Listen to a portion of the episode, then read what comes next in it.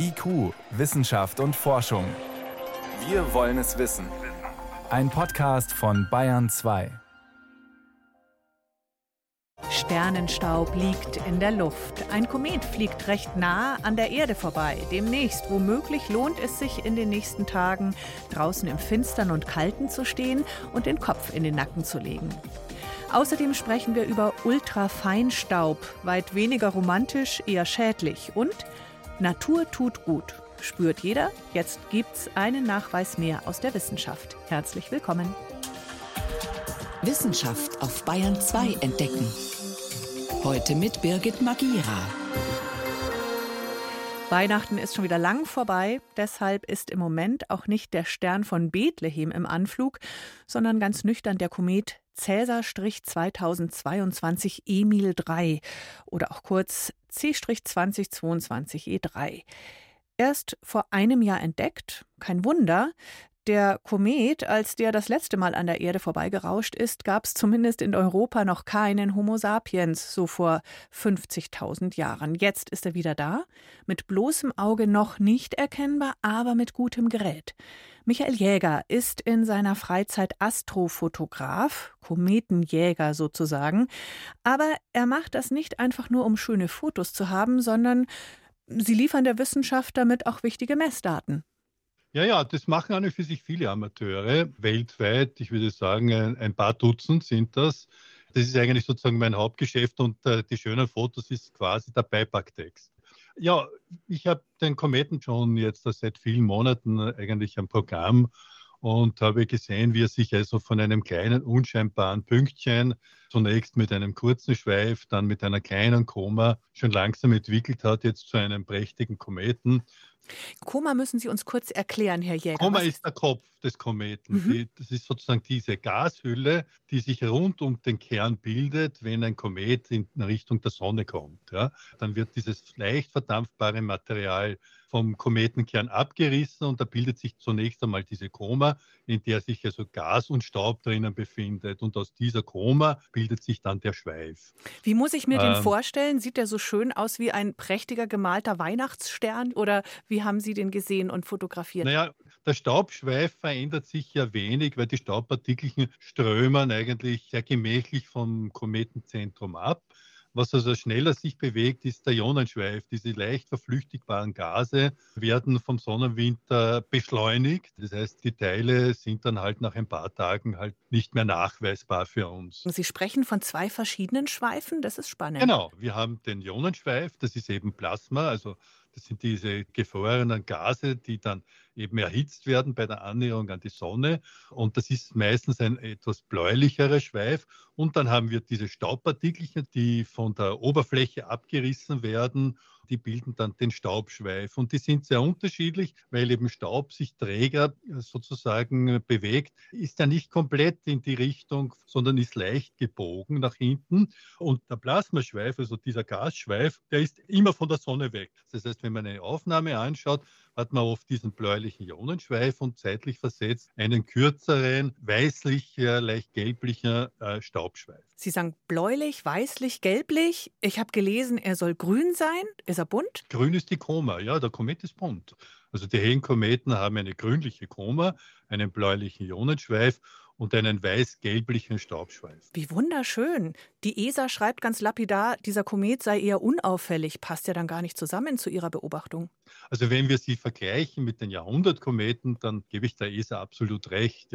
Weder ist ein Hale-Bopp noch ist ein Neowise, weil diese Kometen waren ja mit freiem Auge ganz okay. leicht sichtbar. Ja. Dieser Komet ist etwas schwächer und kann also nur unter dunklem Himmel mit freiem Auge gesehen werden. Mhm. Also wer Neowise vor zweieinhalb Jahren gesehen hat, darf jetzt nicht enttäuscht sein. Nein, sicher nicht. Also das sind große Unterschiede. Alleine schon von der Kerngröße, man muss davon ausgehen, dass dieser Komet doch äh, nur ein Drittel so groß ist wie der Neowise. Was er aber tut, im Gegensatz zum Neowise, er kommt viel näher an die Erde ran und dadurch wird er hell. Sie sind so leidenschaftlich hinter den Kometen her, dass Sie sogar in der Nacht hunderte von Kilometern fahren, um irgendwo die beste Position für ein Foto zu finden und waren, glaube ich, für den Kometen jetzt sogar in den Bayerischen Alpen am Sudelfeld, oder? Der Hintergrund ist, wenn man so einen helleren Kometen am Beobachtungsprogramm hat, dann sollte man schauen, dass man alle paar Tage immer wieder Aufnahmen hat. Dann kann man auch diese Veränderungen schön dokumentieren und bei uns ist momentan das Wetter eher schlecht. Da, habe ich dann beschlossen, einfach nach ein paar Tagen Pause einfach mein Fernrohr einzupacken und bin dann äh, nach Bayern gefahren, ja, mhm. weil dort die Wetterprognosen günstig waren. Sie haben Ihr Fernrohr wahrscheinlich noch im Kofferraum. Wo fahren Sie als nächstes hin? Das weiß ich noch nicht. Das kann sein, dass ich demnächst eher an die ungarische Grenze fahre. Im Winter müssen wir überhaupt das Glück haben, dass wir vier, fünf Nächte im Monat äh, in einer Abfolge überhaupt sehen können, irgendwelche Objekte. Wegen der trockenen Luft und weil die Nächte so lang sind, ist der Winter ja die beste Zeit, auch um Sterne zu beobachten. Auch für uns Laien, sage ich jetzt mal, haben Sie einen Tipp wegen der Kälte. Ich finde es immer furchtbar. Wie viel warme Unterhosen haben Sie denn dabei? Genug. Also man, man, nimmt die gesamte Skiunterwäsche, die man hat. Das Problem ist ja, man bewegt sich ja kaum. Ja? Und daher reicht die normale Skiwäsche ja gar nicht aus, sondern man sollte wirklich wie ein Polarforscher dick angezogen sein. Es gibt nichts Giftigeres, als wenn man friert und versucht, äh, die Sterne zu beobachten. Das funktioniert nicht, weil die meisten Leute geben dann auf und ich hatte das Glück am Sudelfeld, dass absolute Windstille bei minus 6 Grad vorgeherrscht hat. Das ist dann ganz gut gegangen. Da habe ich vier Stunden gut ausgehalten. Aber vier Stunden, das ist schon lang. Ich stelle mir vor, wenn man den erstmal gefunden hat, den Kometen, das ist ja nicht wie beim Vogelfotografieren, wo man stundenlang warten muss. Wann kommt er denn? Der ist ja da, da können Sie doch ein Foto machen und wieder gehen. So ist dem ja nicht. Ich habe zum Beispiel mehrere Kameras mitgehabt, auch mehrere Objektive mitgehabt man nimmt dann den Kometen über eine Zeitspanne, ich sage jetzt mal von ein, zwei Stunden auf mit einem Teleskop und einer Kamera und macht daraus einen Film. Ja, dann kann man wunderschön sich anschauen, wie quasi diese Plasmaknoten vom Kometenzentrum den Schweif entlang hinabwandern. Das heißt, die Veränderungen des Kometen kann man innerhalb von ein, zwei Stunden wunderbar dokumentieren.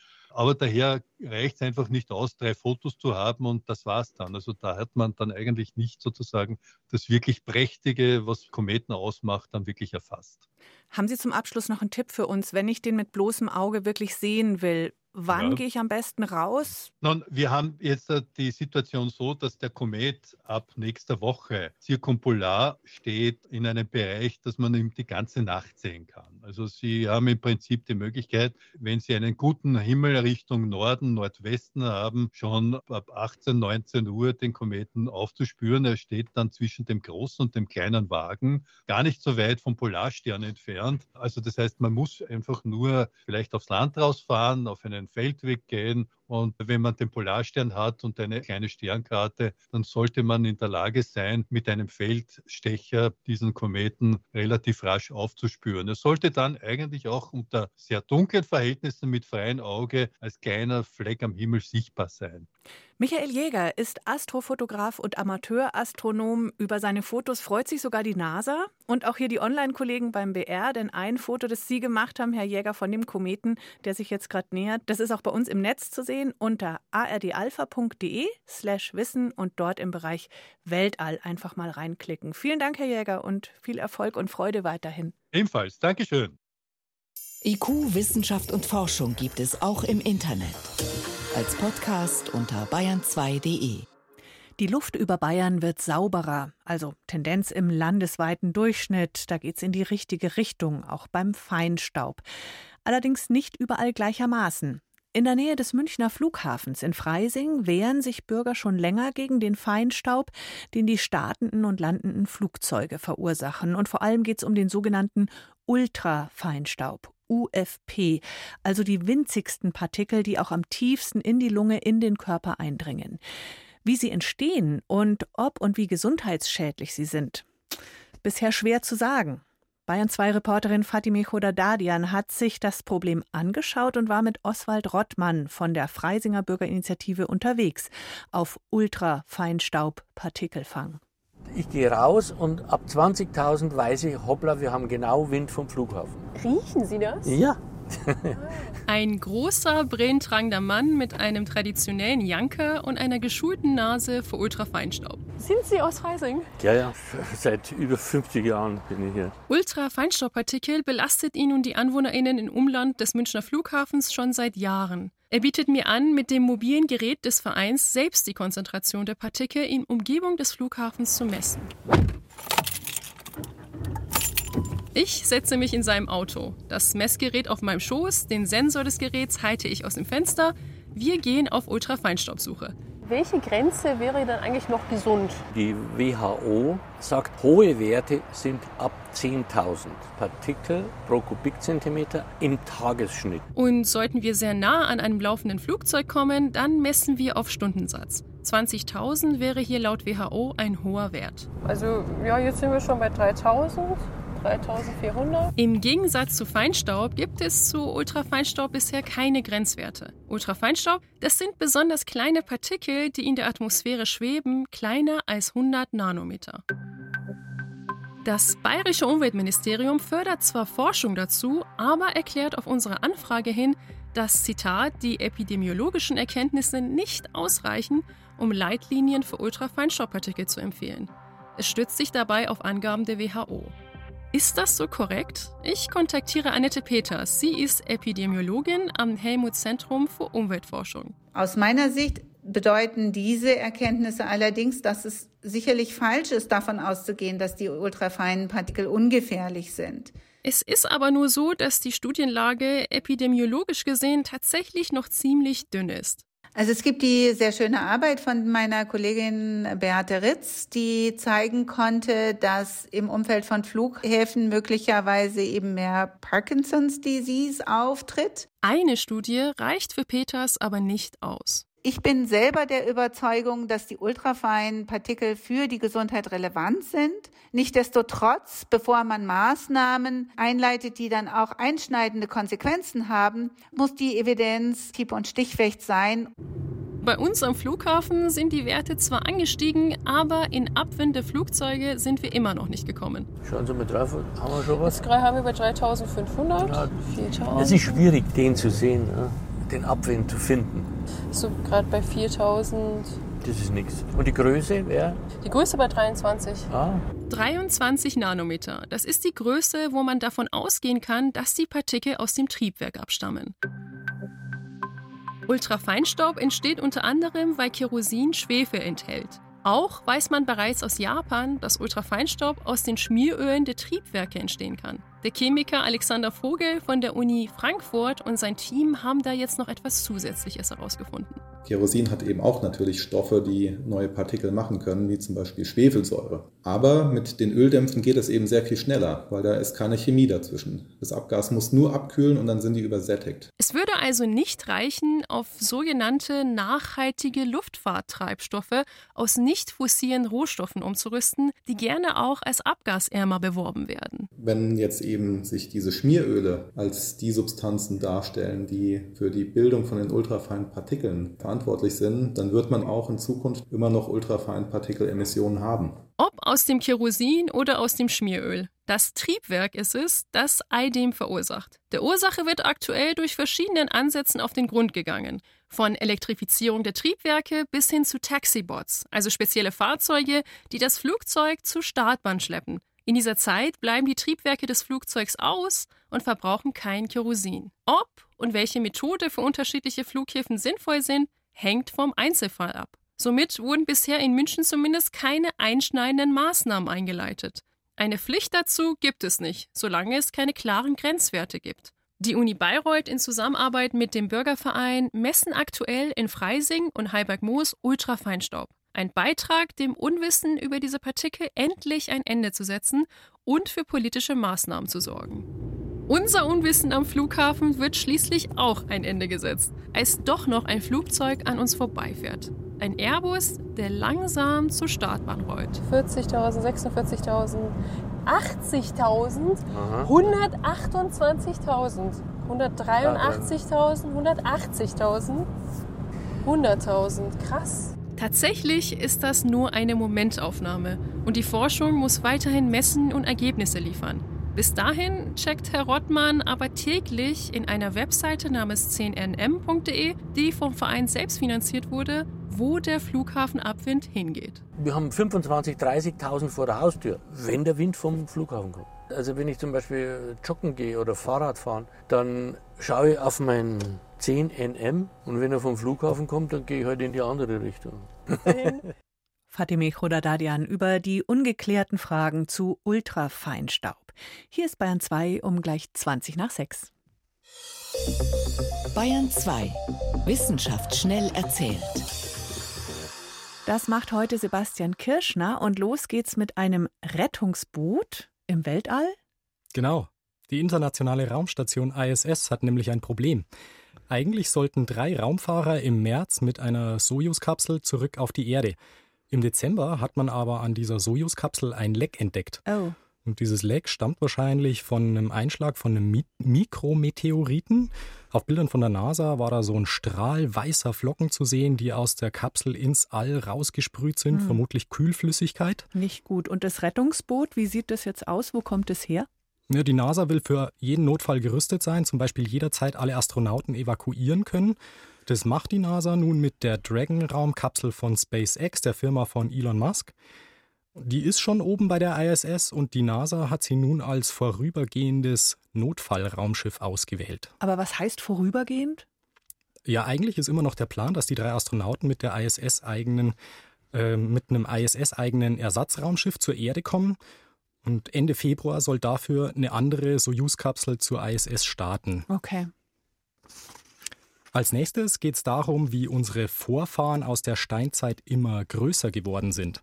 Nach Ansicht von Forschern aus den USA und Großbritannien ist das nämlich durchs Milchtrinken passiert. Ach, schau, ist da doch was dran an dem Spruch, dass man groß und stark wird durch die Milch. Ja, gewissermaßen. Aber hier geht es um viel größere Zeiträume natürlich. Die Forscher haben über 3500 Skelette untersucht aus Europa, Nordafrika und Asien, aus der Zeit von vor 34.000 Jahren bis heute. Mhm. Ziel war herauszufinden, ob sich Größe und Statur mit kulturellen Umbrüchen geändert hätten, etwa wie der Beginn der Landwirtschaft.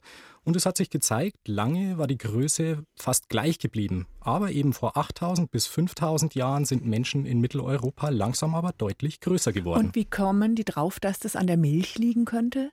Zum einen ist es die Zeit, in der die Landwirtschaft bei uns Fahrt aufnimmt und damit auch die Nutzviehhaltung. Milch ist also da. Milch ist nahrhaft, Milchzucker fördert das Wachstum bei Kindern. Vor dieser Zeit haben Menschen auch noch keine Laktose vertragen, also dass man Milch und Milchzucker über Säuglingsalter hinaus verdauen und verwerten kann. Und größer wurden die Menschen vor allem Richtung Norden, in kühleren Regionen, wo Viehhaltung wichtiger war, eben gegenüber dem Süden, wo mehr Getreideanbau herrscht. Das sieht man heute noch, ne? Skandinavier und die Italiener. Schon ein Unterschied. Zum Schluss geht es darum, wie gesund regelmäßige Ausflüge in die Natur sein können. Super gesund, oder? Mhm, schon. Forscher aus Finnland haben aber jetzt herausgefunden, gefunden, Menschen, die regelmäßig draußen im Grünen sind, greifen erheblich seltener zu Psychopharmaka. Was heißt denn erheblich? Na, um bis zu einem Drittel, wenn es eben um Psychopharmaka geht und auch Blutdrucksenker und sogar noch um ein Viertel, wenn es um Mittel gegen Asthma geht. Mhm. Die Forscher haben Daten von 16.000 Menschen ausgewertet aus der Gegend von Helsinki und Helsinki selbst. Die mussten Fragebögen mit allerhand Daten auswerten, unter anderem wie oft sie Grünflächen aufsuchen, Park, Wald, Wiese, Zoo, Friedhof, Garten etc. Ähm, und eben, ob sie bestimmte Medikamente eingenommen haben. Überraschend dabei, am höchsten ist der positive Natureffekt bei Menschen mit geringem Einkommen. Gibt es da eine Idee, Erklärung dafür? Das könnte daran liegen, dass Menschen mit weniger Geld weniger Alternativen haben, etwa Mittel fürs Fitnessstudio, Yogakurs, Sportverein oder dergleichen. Mhm. Vielen Dank, Sebastian Kirschner, für die Kurzmeldungen aus der Wissenschaft.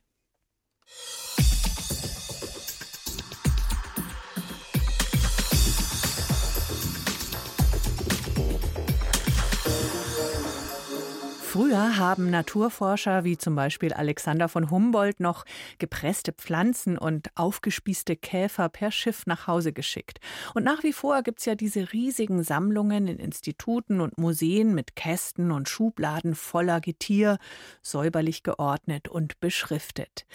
Die moderne Variante davon sind Gendatenbanken, in denen das entschlüsselte Erbgut von Tieren, Pflanzen, aber auch von Viren und Bakterien gespeichert wird. Diese immer größer werdende Sammlung von DNA ist für alle weltweit, die mit solchen Gensequenzen forschen und arbeiten, frei und kostenlos zugänglich. Vor kurzem wurde diskutiert, diesen freien Zugang zu beschränken bzw. kostenpflichtig zu machen. Das ist vom Tisch und die Wissenschaftscommunity ist erleichtert, denn diese Erbgutsammlungen werden in der Forschung dringend benötigt. Renate L. erklärt, warum. Am Institut für Pflanzengenetik und Kulturpflanzenforschung in Gatersleben werden seit 80 Jahren Samenkörner unzähliger Getreide- und Gemüsesorten aufbewahrt. Es ist weltweit eine der größten Sammlungen dieser Art. Inzwischen wird auch das Erbgut dieser Schätze analysiert und mit dem genetischen Wissen der Welt verglichen, erklärt der Pflanzengenetiker Martin Mascher. Drei riesige Allround-Datenbanken gibt es weltweit mit Daten von Pflanzen, Tieren, Menschen, Bakterien und Viren. Eine in den USA, eine in Europa und eine in Japan. Es ist für jeden Forscher, der DNA-Sequenzen publiziert, verpflichtend, die DNA-Sequenzen dort abzulegen. Das heißt, wenn man jetzt eine komplett unbekannte DNA-Sequenz hat und möchte wissen, was das ist, dann würde man zuerst einen Sequenzvergleich gegen eine von diesen drei Datenbanken machen. So erfährt man, wo diese Sequenz bisher schon gefunden wurde. Doch diese Praxis war in Gefahr, denn es gibt unter der Biodiversitätskonvention der Vereinten Nationen ein Abkommen, das besagt, wenn eine Firma das Wissen einer indigenen Gemeinschaft nutzt, um zum Beispiel ein pflanzliches Medikament herzustellen, muss die Firma etwas an die Gemeinschaft zahlen. Nun war die Idee, einen solchen gerechten Vorteilsausgleich auch für Gendaten einzuführen. Dann hätte man die Datenbanken nicht mehr frei durchsuchen können, ohne dass vorher alle beteiligten Länder untereinander einzelne Verträge abschließen.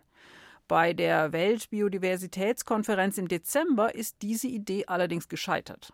Die Wissenschaft wäre es zu einer anderen, zu einer schlechteren Lösung gekommen, wäre kollabiert. Sagt Jens Freitag in Gattersleben. Vereinbart wurde ein anderer Weg zum gerechten Vorteilsausgleich. Es soll ein globaler Fonds geschaffen werden, der sich wiederum aus Produkten, die mit Hilfe digitaler Sequenzinformationen erzeugt werden, dann gefüllt wird. Martin Mascher kann also weiterarbeiten wie bisher. Sein Spezialgebiet ist die Domestikation unserer Nutzpflanzen, also wie sie aus Wildpflanzen gezüchtet wurden. Vor einigen Jahren fanden Archäologen in einer Höhle in der Wüste Israels, nicht weit von der berühmten Qumran-Höhle, rund 6000 Jahre alte Getreidekörner. Es gelang, die DNA daraus zu isolieren. Und dann wurde es spannend. Archäobotaniker haben gesagt, dass es sich um domestizierte Gerste handelt und das konnten wir auch molekular bestätigen. Und das war nur möglich dadurch, dass wir die DNA-Sequenzen der alten Gerste mit modernen DNA-Sequenzen vergleichen konnten. Es zeigte sich, die uralten Körner enthielten eine Gensequenz, die verhindert, dass die Körner aus der Ähre herausfallen, typisch für gezüchtete Gerste. Welche Gensequenzen welche Eigenschaften bewirken, das findet man nicht in einer der großen Allround-Gendatenbanken, sondern in anderen speziellen. Besonders interessant sind unter anderem Krankheitsresistenzen. Es gibt sehr erfolgreiche Studien, auch bei Kulturpflanzen, bei Gerste, Weizen, die diese Resistenzgene finden. Dann kann man die Gene in neue Sorten einkreuzen. Und diese Gendaten bleiben weiterhin frei zugänglich für Forschende in aller Welt. Nach diesem Beschluss bei der Biodiversitätskonferenz geht es aber jetzt um die Details. Eine internationale Arbeitsgruppe, in der Jens Freitag mitarbeitet, entwickelt Ideen für den geplanten Fonds. Denn wenn etwa eine deutsche Firma mit Hilfe von genetischen Ressourcen aus dem Regenwald ein neues Produkt auf den Markt bringt, sollen die, die dort leben, die vielleicht auch den Zugang zu diesem Wissen ermöglicht haben, auch davon profitieren. Eine Idee, die wir entwickelt haben im Rahmen dieses, dieses iScientific Network, waren Mikrosteuern zum Beispiel auf Laborchemikalien oder auf digitale Geräte, die dann aber im so geringen Centbereich sind, dass die der einzelne Konsument überhaupt nicht spürt und trotzdem kommen riesige Summen zusammen, mit denen man sehr vieles auch bewegen kann. Und dafür gibt es auch schon Ideen. Die Potenziale, die gerade auch im globalen Süden, in Entwicklungsländern nach wie vor oftmals brach liegen, weil Menschen eben nicht adäquat Zugang zu Bildung, zu Ausbildung, zum Studium oder für die Wissenschaft haben, diese intellektuellen Potenziale, die dort liegen, besser nutzbar zu machen für die gesamte Menschheit. Etwa durch den Aufbau gemeinsamer Labore oder indem Gastwissenschaftler zur Weiterbildung in Industrieländer kommen, damit tatsächlich Forschende in aller Welt von dem frei zugänglichen Wissen der globalen Datenbanken profitieren können. Deshalb brauchen alle auch weiterhin eben freien Zugang zu diesen ständig wachsenden Gensequenzdatenbanken.